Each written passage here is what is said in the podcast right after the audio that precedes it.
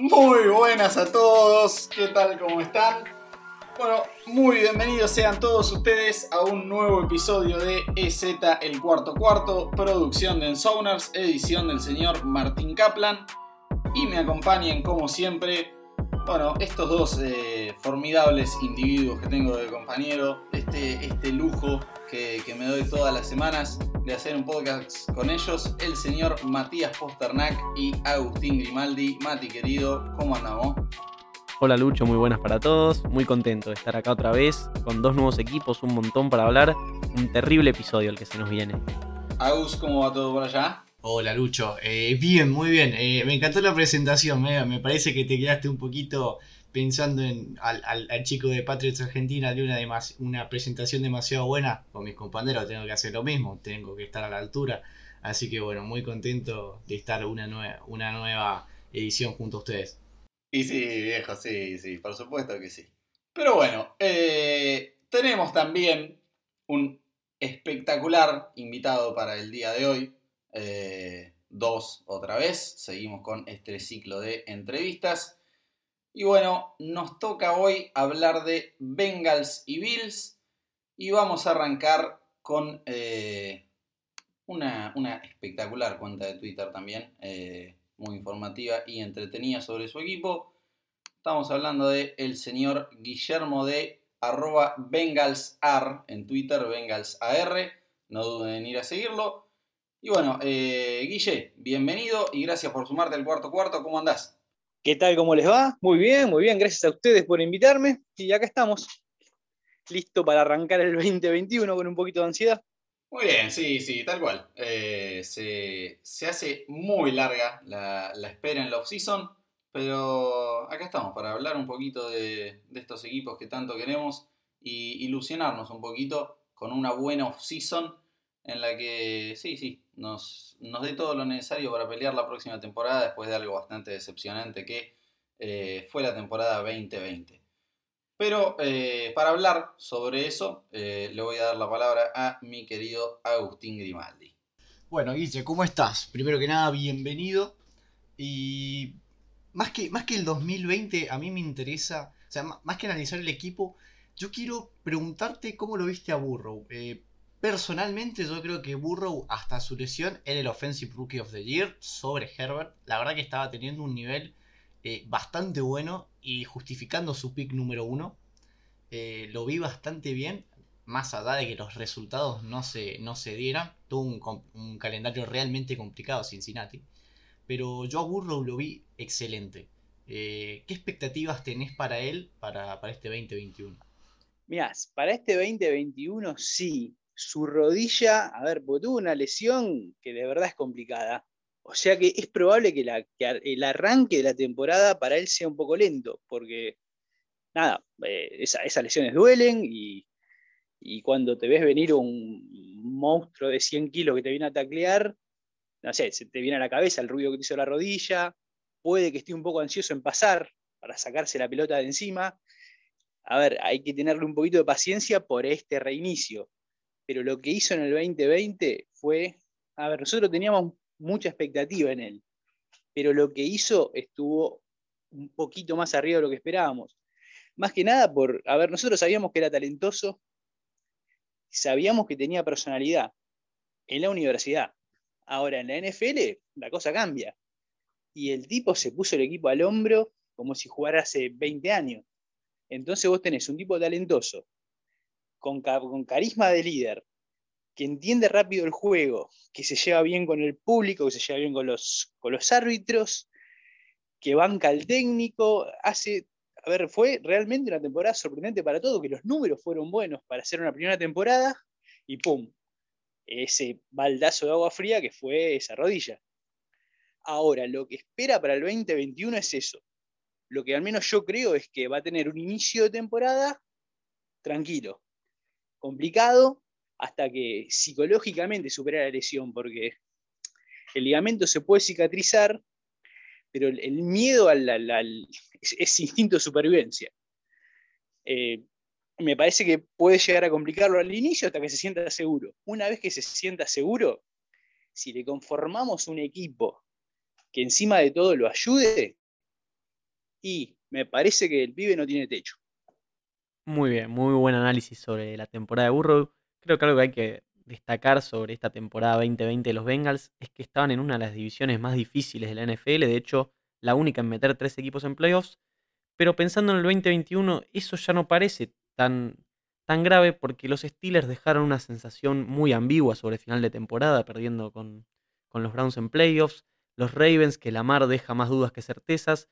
Entonces, ya pensando un poco en lo que sería el 2021, quiero preguntarte, Guille, ¿qué, ¿qué hacemos con la free agency? Porque parece que el gran apuntado de los Bengals es Joe Tooney, pero los Bengals tienen buen cap space, entonces hay como para hacer algunos movimientos interesantes y armar un lindo equipo alrededor de Burrow. Sí, eh, es la ficha, eh, porque es la ficha porque a ver, nosotros necesitamos una línea ofensiva.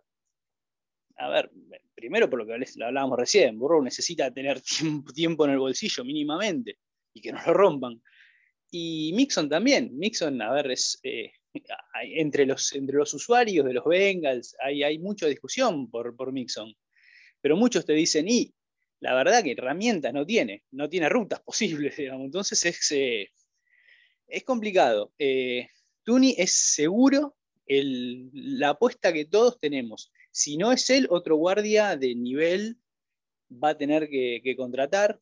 Tenemos, a ver, aprovechamos eso, tenemos espacio salarial, tenemos el tope salarial que bajó, por lo tanto va a haber jugadores en el circo que no esperaríamos que estuvieran. Hay, hay otros equipos que van a tener que recortar por, digamos, por donde no quieren. Pero bueno, eso a nosotros nos beneficia. Eh, me parece que aparte de, de tener el... De, nosotros no nos podemos ir de esta primera ronda de agencia libre sin un sin tener armado al menos dos espacios de nuestra línea ofensiva. Y hay, hay mil opciones en realidad, pero creo que eh, cornerback vamos a necesitar. Eh, Jackson, Alexander son dos que probablemente no estén el año que viene. Eh, y no, no fue buena la prestación en general del departamento de, de cornerbacks. Eh, así que algo vamos a necesitar por ahí. Y bueno, y se está hablando de Alex Smith. Eh, sería buenísimo. Eh, necesitamos un, a ver, un, lo que se llama un mentor. Y aparte de eso, a ver, la rodilla le puede complicar algún partido a, a Joe y necesitas alguien que pueda por lo menos sostener la ofensiva de la experiencia en los partidos que él no esté o en los momentos que él no esté. Eh, pero bueno, línea ofensiva, defensiva y a esperar el draft. Tal vez, a ver, nosotros necesitamos, la verdad que sacando los safety necesitas en todas las líneas, pero me parece que en un orden de prioridades, la línea ofensiva, los cornerbacks y la línea defensiva eh, sí o sí van a necesitar algo. Muy bueno. Te pregunto una cortita por un jugador que me encanta a mí, este, imagino que vos también lo querés mucho, que es AJ Green. ¿Lo traemos de nuevo para el 2021 o le agradecemos por su tiempo en el equipo y que se busque otro club? A ver, eh, es muy difícil porque es una persona a la que uno termina queriendo, digamos, que digamos, es, es, inevitable. Sí me pasó a ver que yo la temporada 2020 no lo vi cómodo y a mí no me gusta, eh, si, vas a estar en mi equipo, eh, está cómodo, está porque querés. Yo no lo vi cómodo. Tal vez con Joe entrando bien toda la temporada la cosa puede cambiar, pero no sé, yo, digamos, tuvo sus partidos, ¿eh? pero no, no lo vi cómodo en ningún momento de la temporada. No lo vi cómodo, no lo vi contento. Y la verdad que es una persona la que uno termina queriendo. Entonces, bueno, si no, si de verdad, si no estás contento con el lugar donde estás, y probá, probá otra cosa. Me parece que es, lo más justo para una persona que le dio un montón a la franquicia. Bien, me encantó ahí la, salida diplomática, pensando en, en bueno, sí, el, el, cariño personal. Pero si me permitís, yo te llevo un poquito para otro lado y vamos a hablar un poquito del draft. El año pasado le fue bastante bien, Joe Burrow, T. Higgins, eh, buen draft metió Cincinnati. Y este año, lamentablemente, tienen otra vez una pick muy alta, si no me equivoco, es la 5. Entonces, contame un poquito, primero, qué harías con esa y después, eh, sí, que, Ya nombraste un poquito las, necesidades en Free Agency. ¿Hay algún nombre en particular que te interese, una posición que digas, tenemos que sacar de ahí del draft? Eh, en la 5 que hacemos, vamos con Peney Suel, vamos con Devonta Smith, buscamos ayuda en la defensiva. Contame un poquito de qué aspiras para eso, qué esperas. A ver, si está Sewell, yo creo que eh, lo deberían traer. Eh, es la posición que necesitas en un proyecto de, no sé si superestrella, pero nada, un proyecto de un profesional de, nivel en serio. Eh, me parece que esa es la opción uno. La opción 2, que se. A ver, la opción 2, si no llega, porque hay, hay, estamos en la quinta posición, pero hay posibilidad de que se lo lleven antes. Es justamente muy bueno. Eh, la opción 2 que se está hablando mucho es la de llamar Chase. Eh, ¿Qué tiene a favor, por, más allá de su talento y su, su capacidad, eh, esto de que, de que, jugó con Joe en la, en la universidad? Hay mucha tentación de traerlo, incluso por encima de Siguel. se habla mucho. Se habla mucho también que si no llega ninguno de los dos, lograr un trade y ahí sí, ahí ir por el lado de algún... Depende mucho también de cómo se maneje la free agency, pero o ir por el lado de un, de un liniero o por un lado de un quarterback o se habla de Kyle Pitts y se habla de un montón más. Hacer trades, eh, buscar dos, eh, dos, opciones en la primera vuelta. Eh, nada, hay mil opciones, pero lo que se habla hoy en día, el, tema Bengals en el draft, es si llegan los dos, o sea, si llegas igual y si llega Chase, ¿con cuál de los dos nos quedamos? Ese es el, me parece que es, es, ahí a donde, nada, donde se está discutiendo hoy. Opciones hay, hay miles, pero la, la, la pregunta que nos hacemos hoy es entre ellos dos. Davonta también está y hay un montón de opciones más. Pero me parece que es Sewell por la posición y Chase, yo no sé si tomaría los Bengals si tomarían un, receptor en la primera ronda. Porque lo que decía, Higgins anduvo bien. Eh, no es, digamos, y hay tanta necesidad que, bueno, no sé si tomarías uno donde tenés más o menos armado el departamento.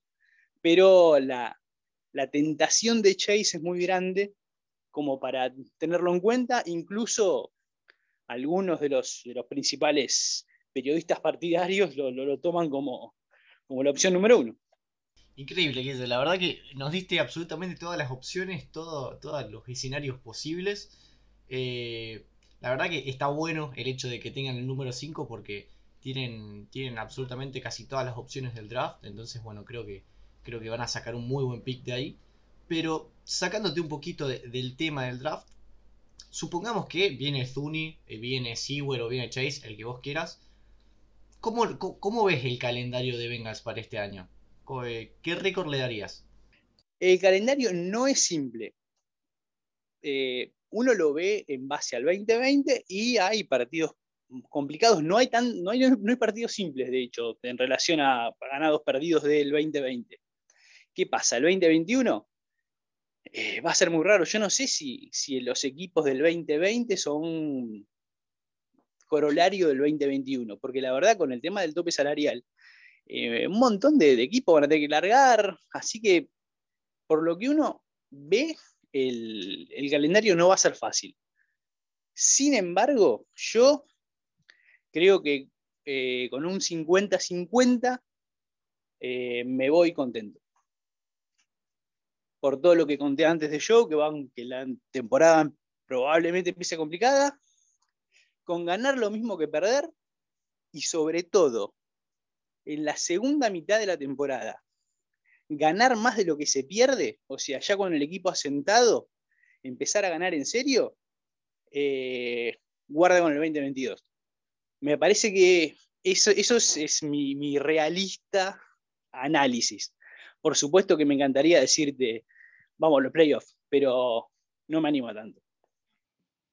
Ok, bien. Eh, mira, permitime recordarle a, nuestra audiencia el calendario que tienen los Bengals para 2021. Es obviamente el norte de la AFC. Después le toca el oeste de la AFC con, bueno, ya sabemos, los Chiefs y los Chargers de Justin Herbert. El norte de la NFC con el MVP reinante. Y después facilito Jaguars y, perdón Mati, pero hasta que no consiga nada de John Watson, los considero facilito. Eh, New York Jets. Así que, mirá, yo la verdad lo veo bastante complicado. Eh, a mí me, cuesta darles más de 5 victorias. Eh, los puedo ver con 5, pero me cuesta bastante ya llegar a un 6.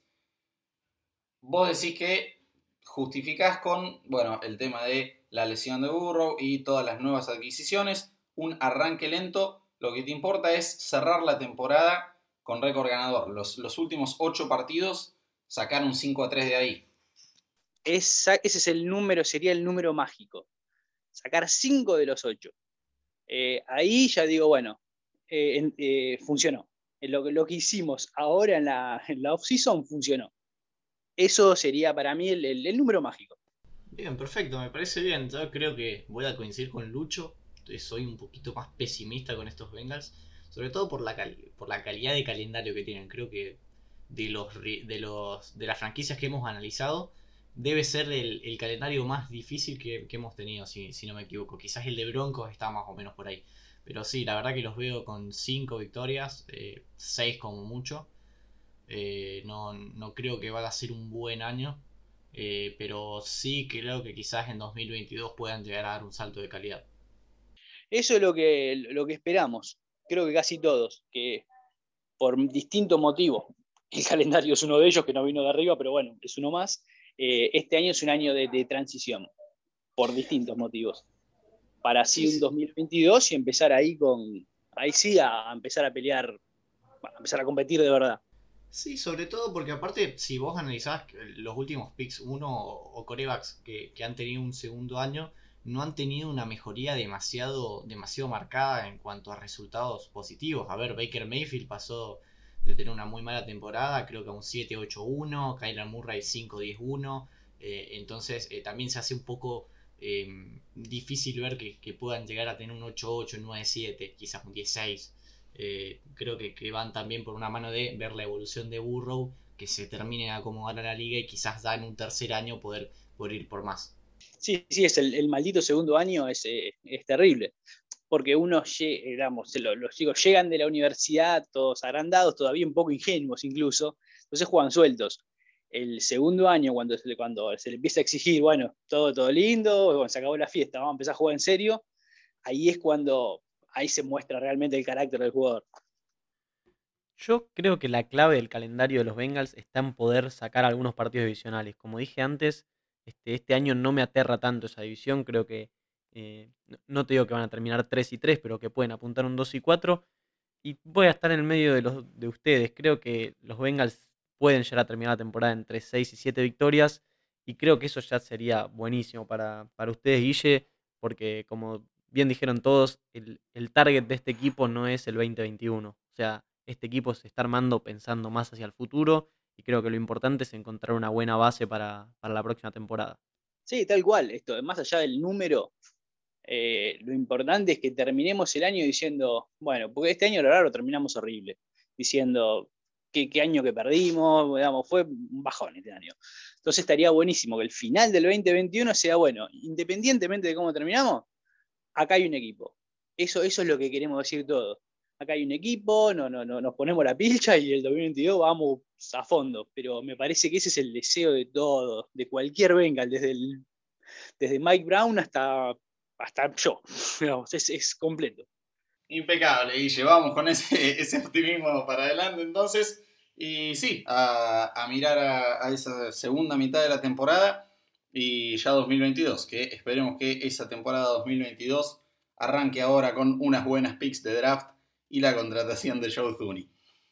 Bueno, eh, les recuerdo entonces, antes de despedir a Guille, de ir a seguirlo en su cuenta de Twitter, arroba bengalsar y también de seguirnos a nosotros, arroba en en Twitter, en tanto en Facebook como en Instagram.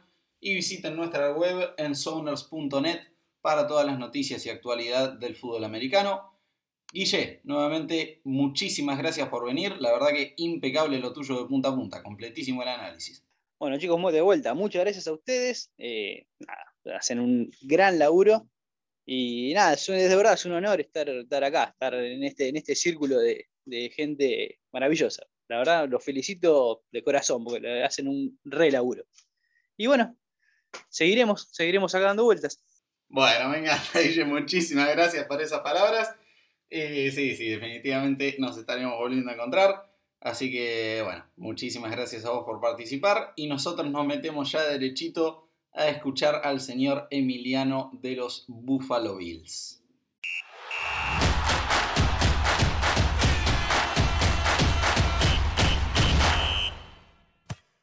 Muy bien, entonces seguimos adelante.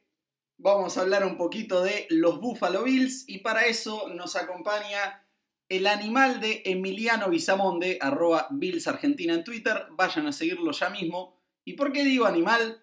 Porque este pibe sabe de EPA, te explica lo que es el CPOE, se come crudas a las analytics y aparte sabe de CAP más que cualquiera en el planeta, así que en un par de años lo tiene trabajando de General Manager de la NFL bueno, eh, Emi, muchísimas gracias por sumarte a nosotros y bienvenido al cuarto cuarto.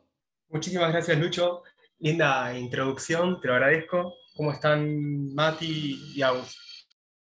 ¿Cómo, ¿Cómo estás, Emi? La verdad que muy contento de que estés acá eh, para hablar de una de, las franquicias que más me interesa. No sé si a Lucho le pasará lo mismo, pasa que está un poco resentido todavía, eh, pero, pero la verdad que muy contento de tenerte acá. Buenas, Emi, como eso, siempre un gusto hablar de, de la división de mis queridos Jets. Esperemos que este año los Bills no, no tengan tanto éxito como el 2020. Bueno, muy bien. Vamos a hablar un poquito del 2020.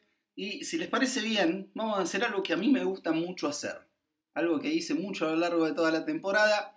Y es pegarle a Josh Allen. Porque sí, porque me gusta. Porque acá el señor Agustín me podrá acusar de resentido todo lo que quiera por aquella humillante paliza 44-34 que debería haber sido más en semana 9.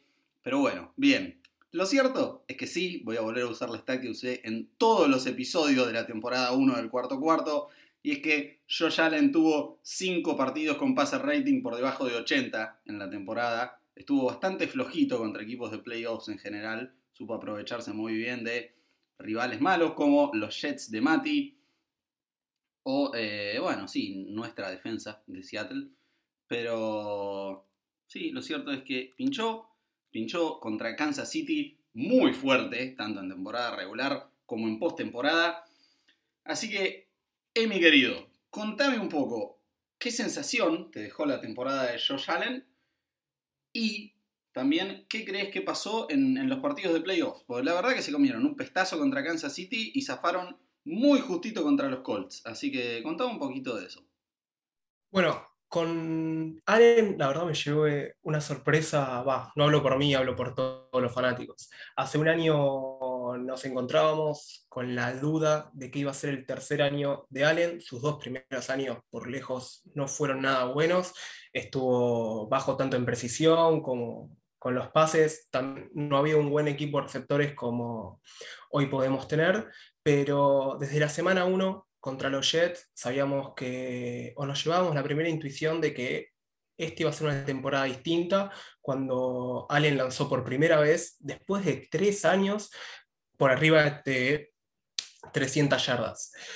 Luego, es verdad, tuvo cinco partidos malos, uno contra Jets, otro contra los Pats y los dos restantes fueron contra Kansas Titans y en especialmente el partido contra Arizona, que si bien tuvo un rating bastante bajo, es cierto que si no era por Hawkins y por Murray, la foto del triunfo se la llevaba él cuando lideró el comeback con un pase a Dix increíble, pero bueno, Murray sacó el as bajo la manga, eh, sacó toda su fuerza y lanzó para llevarse tal vez la mejor jugada de la temporada. Luego, es verdad, tuvo cinco partidos malos, pero la temporada son 16 partidos. Así que, así que bueno, tuvo otros 11 partidos con rating por encima del promedio de la liga, lo que para un coreback en su tercer año es increíble. Y te adelanto, una nota que vamos a sacar dentro de poco, este tercer año de Allen, el cual es el más importante para un rookie por lejos, es el mejor coreback de la clase 2018. Em, y bueno, ya metiéndonos en playoff, las conclusiones que saco de los últimos tres partidos de la temporada son magras. Eh, contra Colt zafamos, es la realidad. Contra Baltimore también. Y bueno, vino el golpe final contra Kansas. Eh, si me permitís, hago un análisis pequeño sobre estos últimos tres partidos. Yo no pondría el ojo de la lupa, yo no pondría la lupa o, o no criticaría tanto a Allen, sino al planteo ofensivo de, Tabol, el, el coordinador ofensivo de, de, los Bills, porque vos no podés llegar a playoffs sin tener un, un acarreo sólido. Los Bills tuvieron los 16 partidos de la temporada, casi todo el año, dependiendo del brazo de Allen. No había carreo, no había juego terrestre, y cuando se rompió Moss, el plan eh, cayó. De esa manera, quedó expuesto el plan, quedó expuesto el juego y las defensas ajustaron, principalmente los dos partidos, los dos últimos partidos contra Baltimore y Kansas, las defensas dejaron espacios para que, para que los Bills puedan correr, pero no tenían con qué. Entonces Allen debió lanzar, debió estar mejor de lo que pudo haber sido, pero bueno, eh, los dos últimos partidos faltaron, son las cosas que hay que mejorar para la próxima temporada y es donde tenemos que poner la cabeza para el 2021. Bueno, muy bien, ahí hablabas un poco de los problemas que tuvo Buffalo a lo largo de la temporada, en especial en esta postemporada, los partidos que más le costaron. Entonces, vamos a preguntarte un poquito por la free agency. ¿Cuáles son las prioridades de Buffalo? ¿Qué es lo que hay que ir a buscar? Este, ¿Priorizarías buscar juego terrestre, reforzar el ala cerrada, que sé que fue una de las falencias que tuvieron a lo largo de la temporada? ¿O qué, qué apuntarías vos si fueras el general manager de Buffalo? Buena pregunta, Mati. Eh, si yo fuera el general manager, ya hubiera hecho algunos ajustes sobre el roster que aún no hicieron. La, la off-season de Buffalo está bastante tranquila. Por un lado es bueno porque el back office no tiene que desesperar ante la situación del cap space con, un simple, con una simple reestructuración de contrato ya nos ponemos por debajo del tope salarial, eh, así que a diferencia, por ejemplo, Philly o Saints, o como estábamos nosotros mismos hace un par de meses, no hay que desesperar, estamos mejor. Pero a dos semanas que arranque la agencia libre y antes de, empezar a hablar de nombres, aún nos hicieron los ajustes necesarios para crear un espacio suficiente como para empezar a hablar tanto de renovaciones como de incorporaciones, de refuerzos.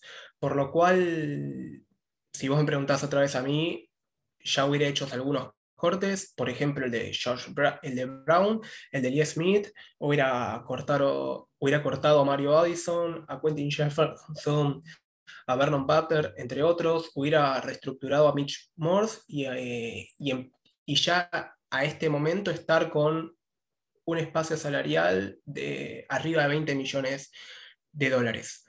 Si nos vamos a mover en nombres, le pido perdón a Maxi, a Pax Argentina, pero Matt Milano es de Búfalo y de Búfalo no se tiene que ir. Hay que ir a renovarlo a él. Es la base de nuestra defensa, es el jugador más sólido y tal vez sacando a Trevedius White de, la foto es el nombre más importante que tiene la defensa hoy en día.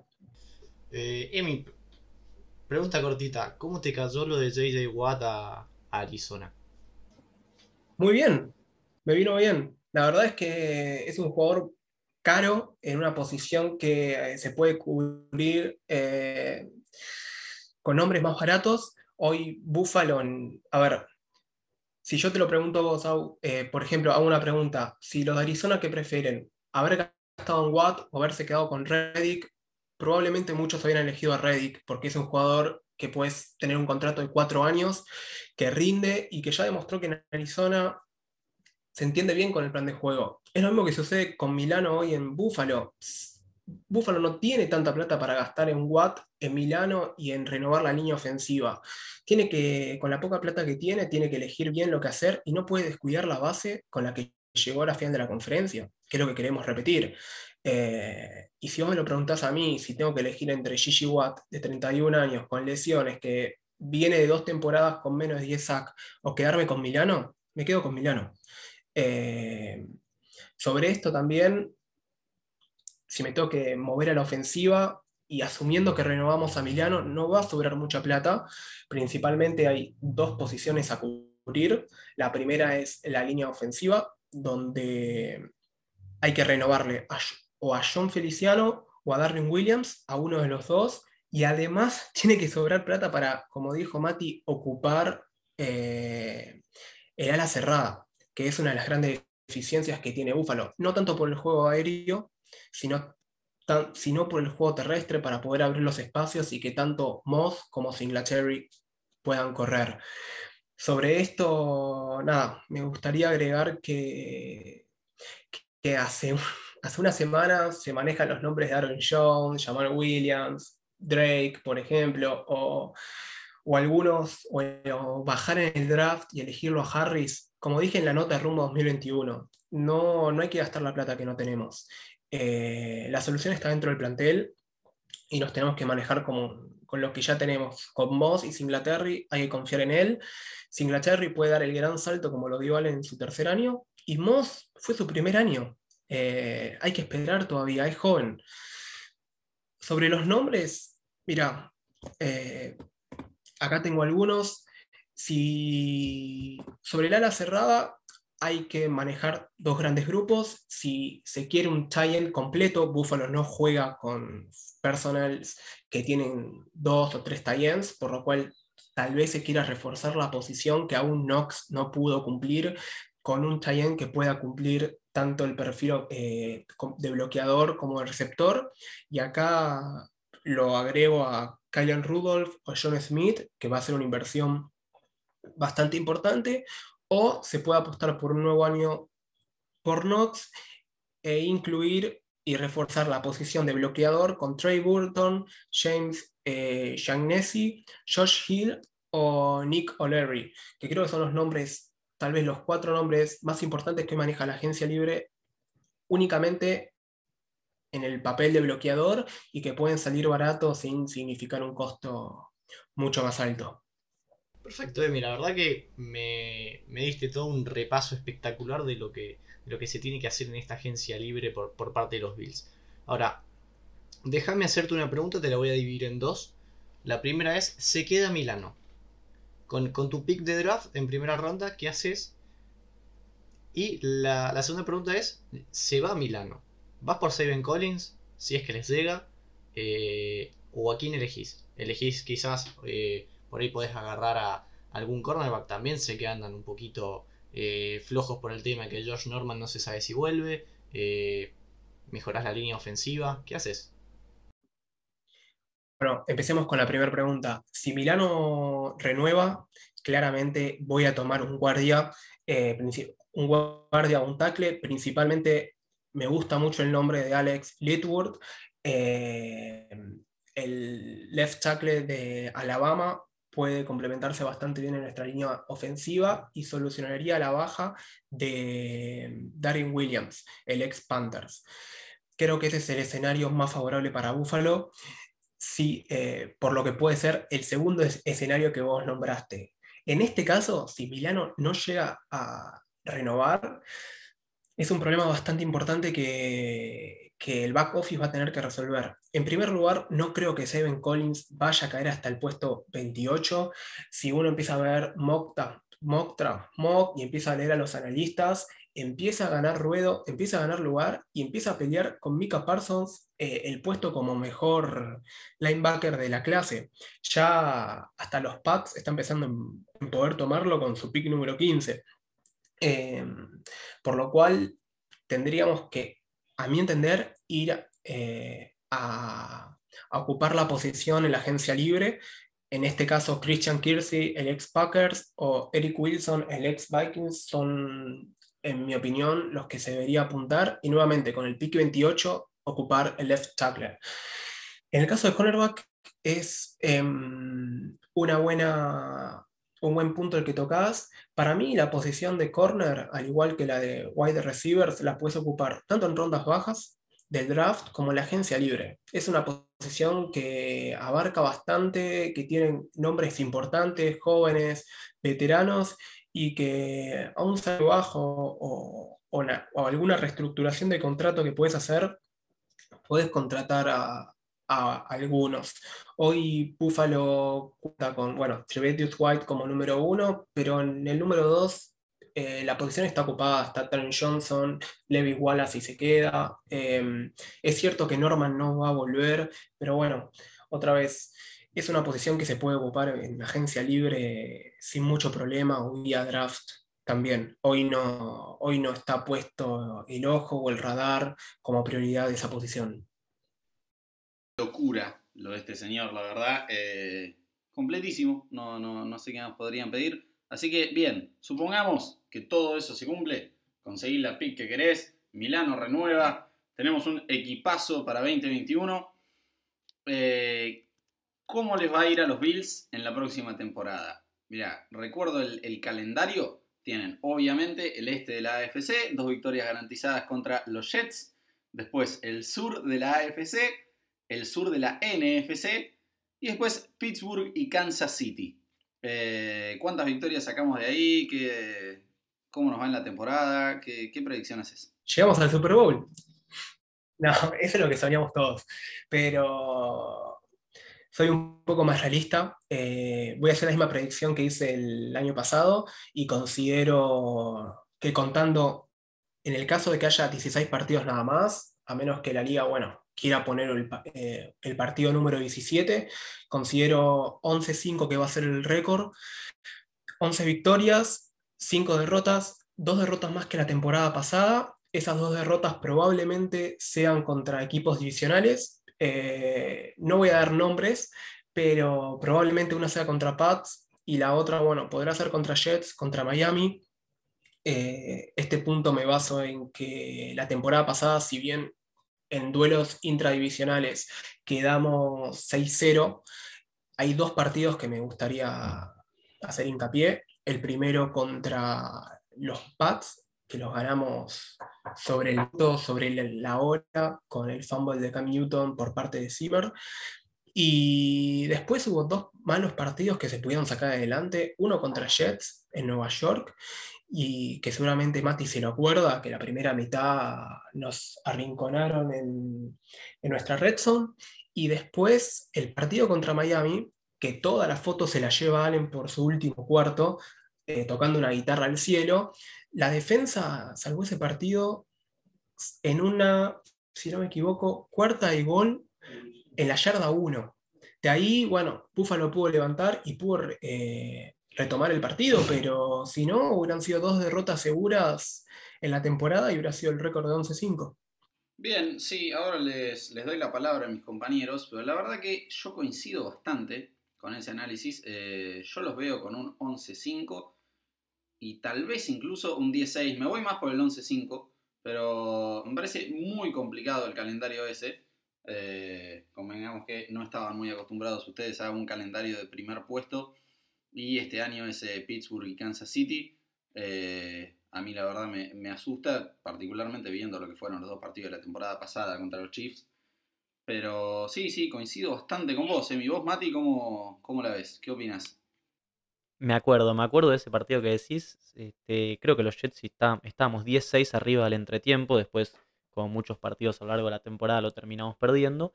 Este, a mí me cuesta mucho ser objetivo con los Bills. En especial es el equipo que peor me cae de la visión, perdón, Emi. Este, prefiero a Patriots y a Dolphins. Así que vamos a decir desde mi pesimismo para con los Bills que van a terminar en 7 y 9 ya perdió, perdió toda la seriedad que veníamos, no sé cuántos minutos llevamos de programa, pero eh, creo que acaba de perder absolutamente toda la seriedad. Creo que rompiste el, el medidor de termo. No, no, no, asqueroso lo tuyo, Mati. Yo voy a ser mucho más eh, optimista que los tres. Yo creo que los Bills en temporada regular eh, fueron un equipo muy dominante, salvo algunos partidos. Y realmente me cuesta, me cuesta verlos perder, salvo con quizás Tampa Bay o, Kansas City. Quizás puede llegar a perder algún que otro partido. Pero para mí es un 13-3, incluso un 14-2. Sí, eh, la verdad la veo mucho más por, por el lado del 13-3, 14-2 que por el bochorno termo de, de Matías acá. Una vergüenza esa predicción. Eh, pero no sé, a ver. ¿Sabes qué es lo que pasa? No, no, no. Hablamos en Es que a ver.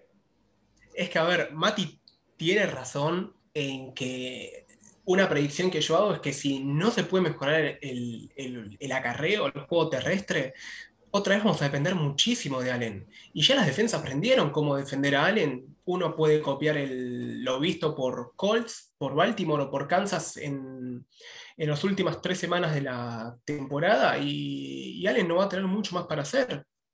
Entonces, si las defensas ajustan, ya en- entras en un problema de depender de Allen y cuando Allen pierde la cabeza es un jugador menos. No nos olvidemos de que lanzó para arriba de 4.000 yardas, fue la mejor temporada para un coreback de Buffalo, superó a Jim Kelly, todo bien, pero sigue teniendo errores de novato, sigue corriendo cuando lo apresuran para atrás, sigue haciendo fumbles infantiles, que son cosas que ya va a entrar en su cuarto año y tiene que mejorar. Y nada, Lucho, tocas un buen punto sobre el calendario como ganador divisional, pero sacando a Colts, eh, que va a ser el, rival, próximo rival, después es un calendario que se parece mucho al de la última temporada, Kansas Titans, eh, bueno, se sumará Colt, se suma Jacksonville y los Texans, que bueno, los dos están con más dudas que certezas. Y después nos tocaría enfrentar Falcons y Panthers, que la verdad, a mí me asustan más los Panthers que los Falcons. Los Saints, que no sabe, que están también ahí con serias dudas. Y Tampa, eh, que bueno, es el actual campeón. Pero después me parece que es un calendario que se asemeja a lo visto en la última temporada. Pittsburgh ya venimos tres temporadas consecutivas jugando, ganando los dos partidos y siempre eh, peleando por algo. Así que me parece que en ese sentido ya estamos un poco acostumbrados a lo que puede ser un calendario difícil. Bueno, impecable. Con el análisis más completo sobre la faz de la Tierra y ese hermoso voto de no confianza para Josh Allen, me parece un excelente momento para ir cerrando este gran episodio que hemos tenido. Eh, Emi, nuevamente muchísimas gracias por sumarte. Vayan a seguirlo a arroba billsargentina. Y bueno, sí, eso. Gracias por, mm, por estar con nosotros en este episodio. Bueno, muchas gracias a los tres, gracias por el espacio. eh, la verdad, un placer eh, participar en el cuarto cuarto. Y no, seguramente con la última intervención y mi comentario contra Allen voy a, a perder un par de seguidores. Así que muchas gracias, chicos. Fue un placer. No, no, definitivamente no, definitivamente no. Eh, has dado un, un buen análisis y razones más que suficientes para que todos los hinchas de, de Búfalo se ilusionen con la próxima temporada. Así que eso, vayan a seguirlo, arroba Bills Argentina, vayan a seguirnos a nosotros, arroba Ensonars en Twitter, ensonars.ok, en Facebook e Instagram, visiten nuestra página ensonars.net, visiten nuestro canal de YouTube. Y bueno, nuevamente y como siempre, Agustín y Mati, muchísimas gracias por eh, participar en este episodio. ¿Algunas últimas palabras? Bueno, muchas gracias a todos de nuevo por escucharnos. Una última cosa para Emi. Quiero que me hagas una promesa que si repite en final de conferencia vas a subir un video al estilo Bills Mafia tirándote desde un techo arriba de una mesa. La apuesta la tenía, pero si ganábamos el Super Bowl. Así que si lo pedís, lo tenés. Si llegamos a la final de la conferencia y la ganamos, eh, me grabo. Yo quiero redoblar. Si los Jets ganan más de 5 partidos, vos haces lo mismo, Mati. Ay, Dios mío, qué dolidos quedamos todos con este episodio, viejo, qué feo, qué feo. Pero bueno, está muy bien. Me, gusta. Eh, bueno, ahora sí. Muchísimas gracias a todos por escucharnos hasta acá, a Emi por participar, a Agus y a Mati por, por estar siempre. Y bueno, nos estaremos encontrando para el próximo episodio. Muchísimas gracias a todos y abrazo grande.